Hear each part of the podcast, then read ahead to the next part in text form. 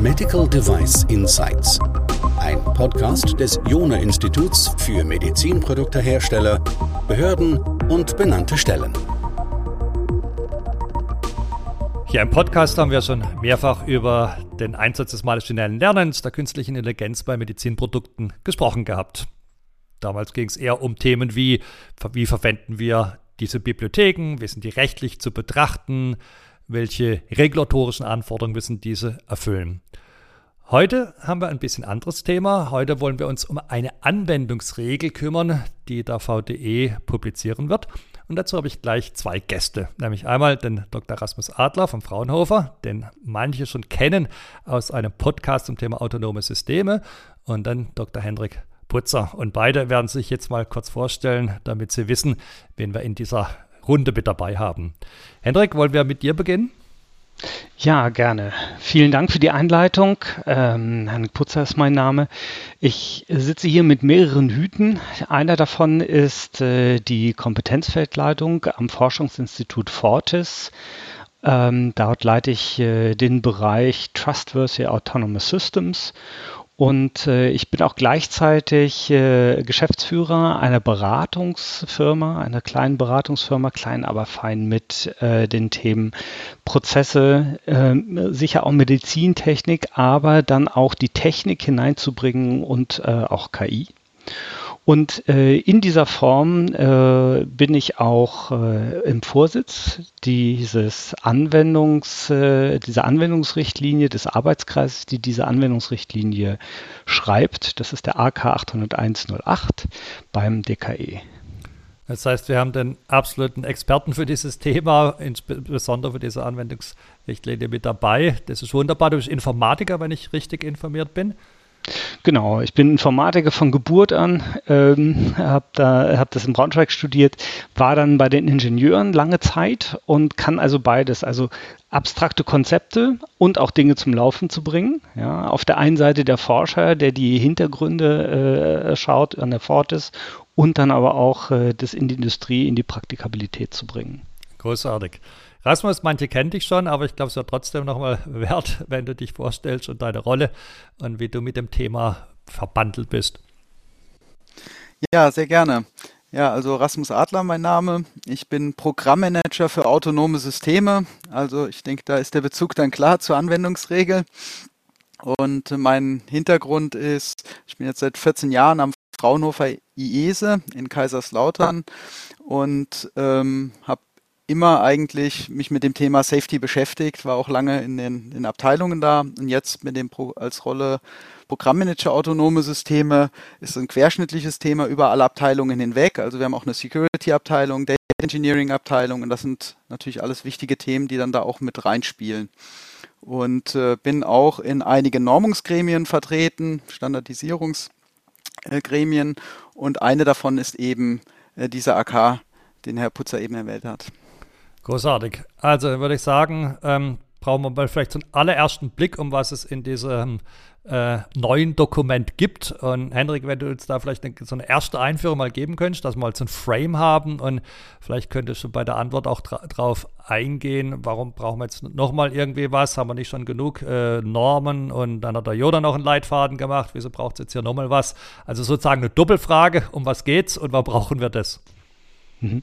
Frame ist ein ganz guter äh, Ansatz hier, denn diese Anwendungsrichtlinie, über die es hier geht, diese Anwendungsregel, ist eigentlich ein Rahmenwerk.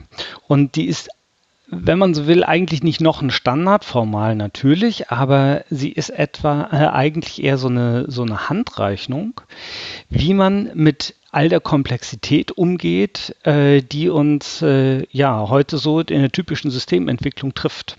Wir fangen an ganz oben bei äh, der System of Systems äh, Entwicklung. Wir ähm, erweitern die Aspekte nicht nur auf ein gutes Engineering, sondern Safety, Security, Usability. Wir fassen das in einem Meta-Term Trustworthiness zusammen.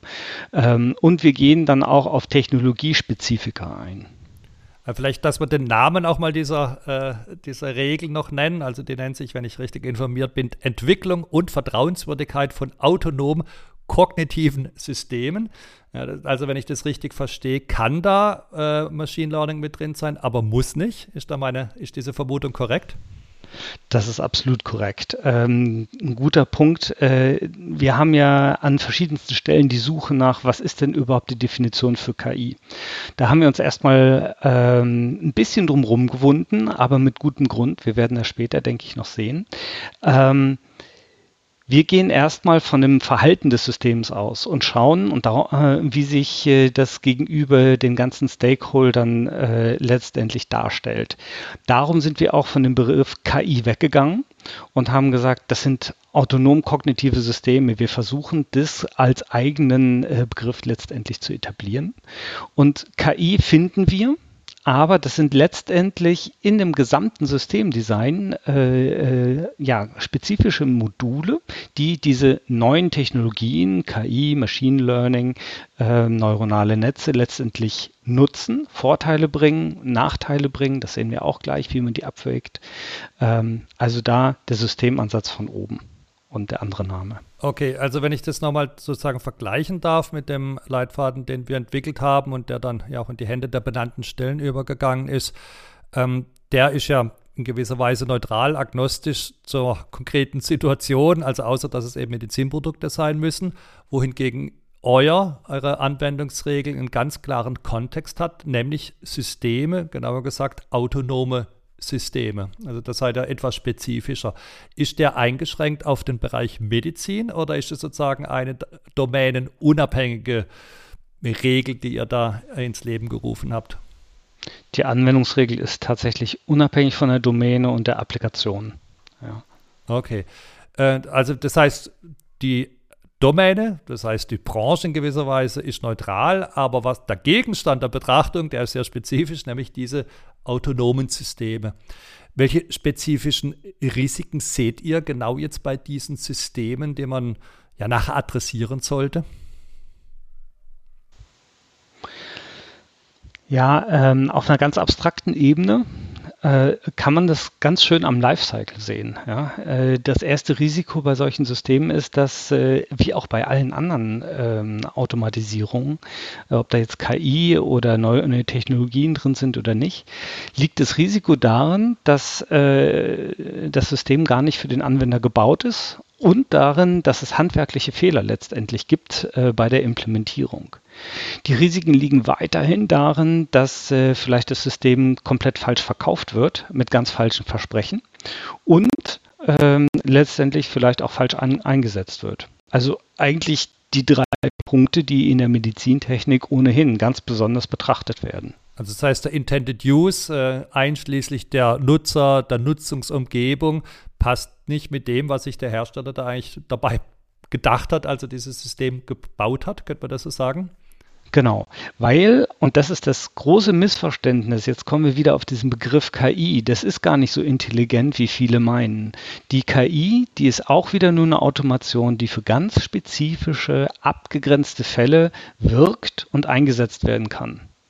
Und ähm, das muss genau wie in den äh, Standardisierungen und Normen bisher auch klar dargestellt werden. Während des Designs, während des Verkaufens, sage ich jetzt mal, und beim Einsatz.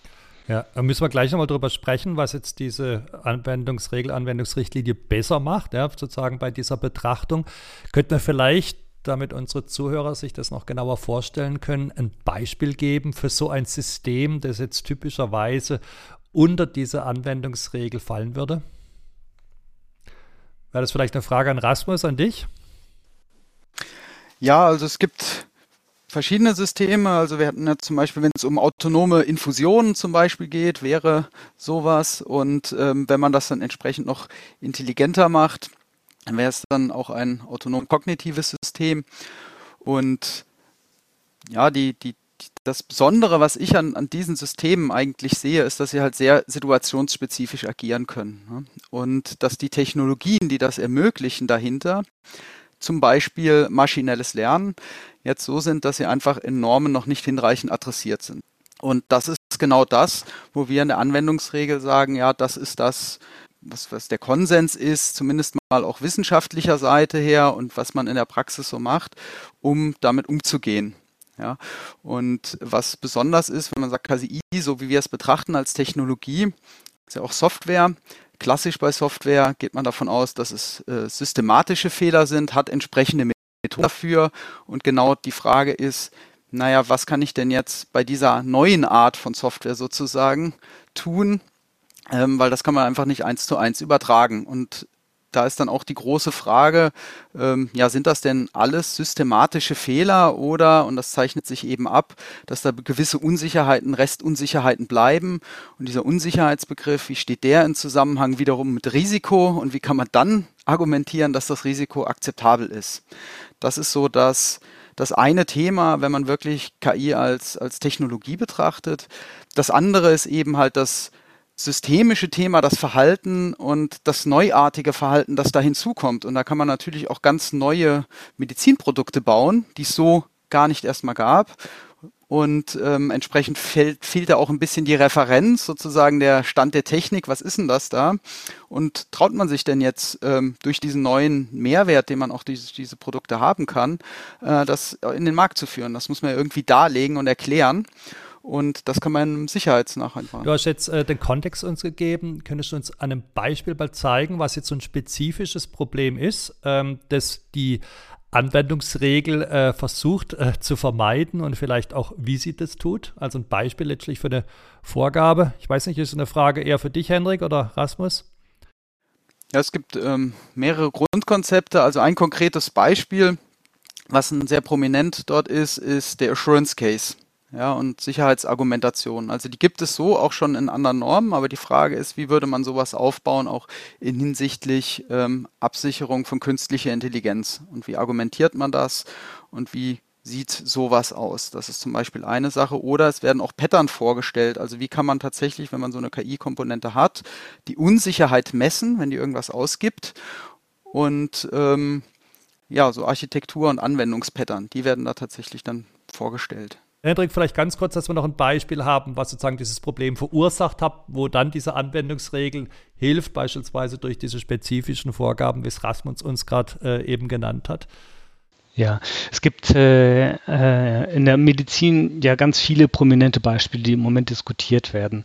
Äh, wie gesagt, unsere Anwendungsregel ist unabhängig davon. Äh, ich würde jetzt nicht sagen, wir können uns nur ähm, oder müssen uns mit der Anwendungsregel auf eine Sparte äh, konzentrieren. Aber äh, um das mal plastisch darzustellen, wenn wir ähm, äh, einen Medizinroboter haben, äh, was weiß ich, OP 4.0, äh, der wirklich autonom ähm, Operationen durchführt, dann äh, fragt man sich immer, wo sind die Grenzen? Wo muss genau der Mensch noch eingreifen oder auf der obersten Ebene konkreter, ähm, was sind die Verantwortungen des Roboters?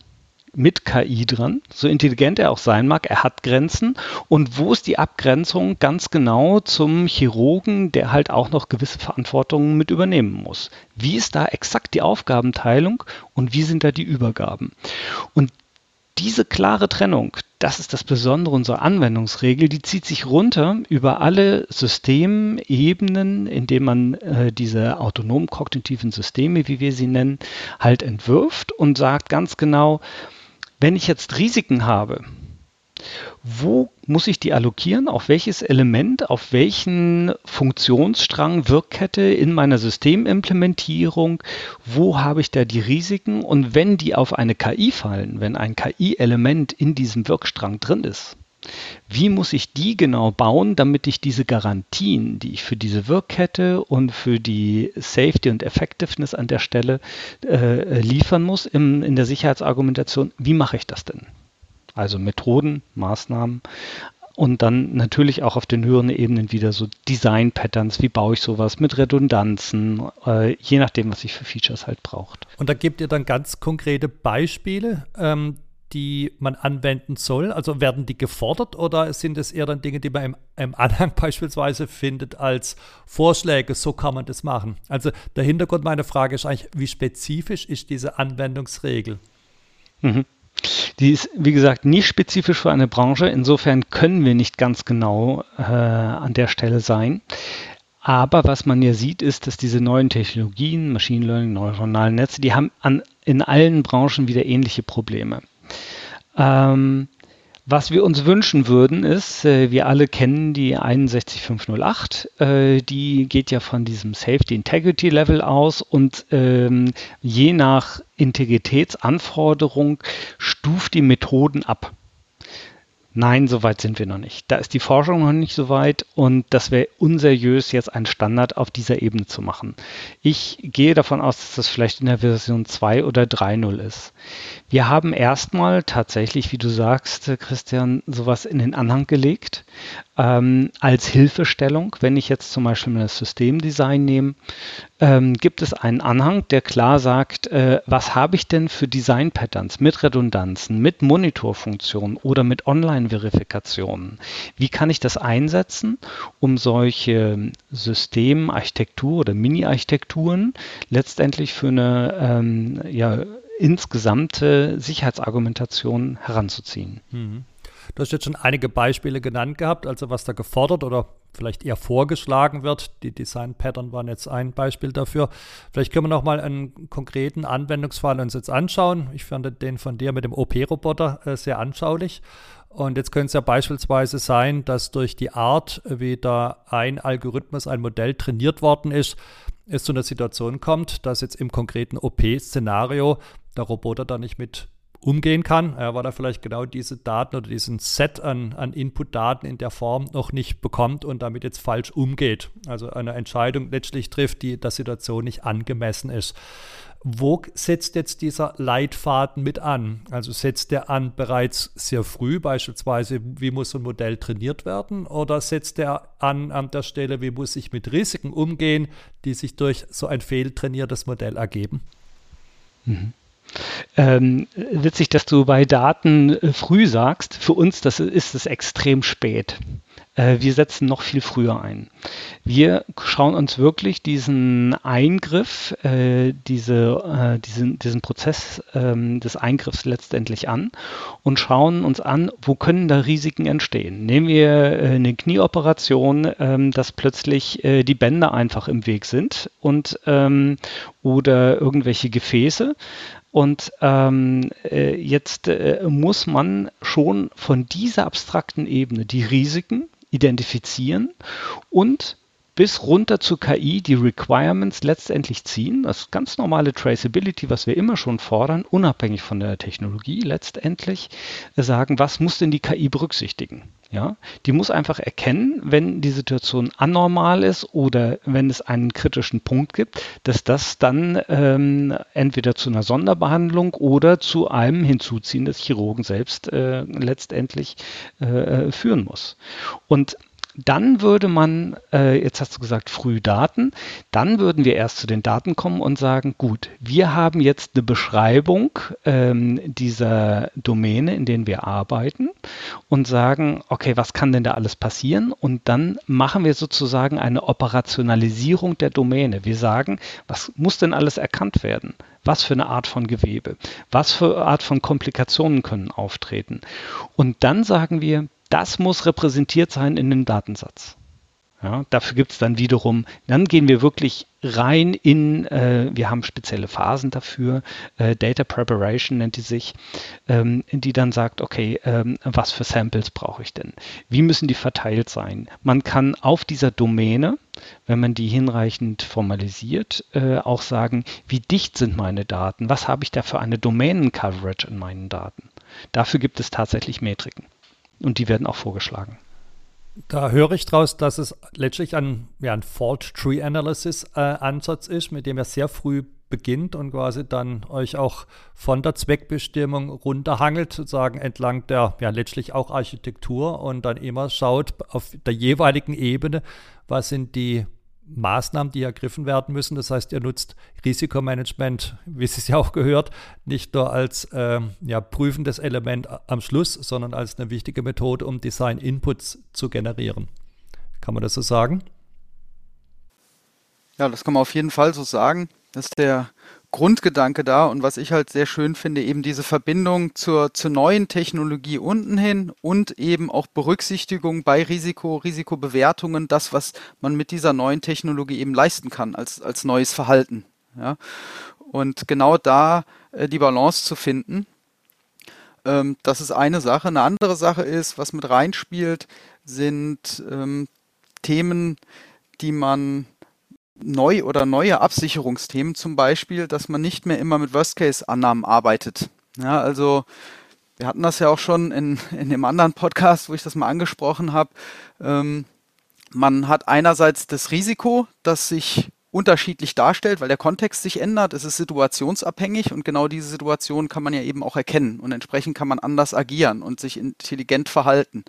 Und auch hierfür sind zum Beispiel dort Konzepte beschrieben und Grundideen, ja, wie das, wie man sowas bauen kann und hinbekommt. Ja.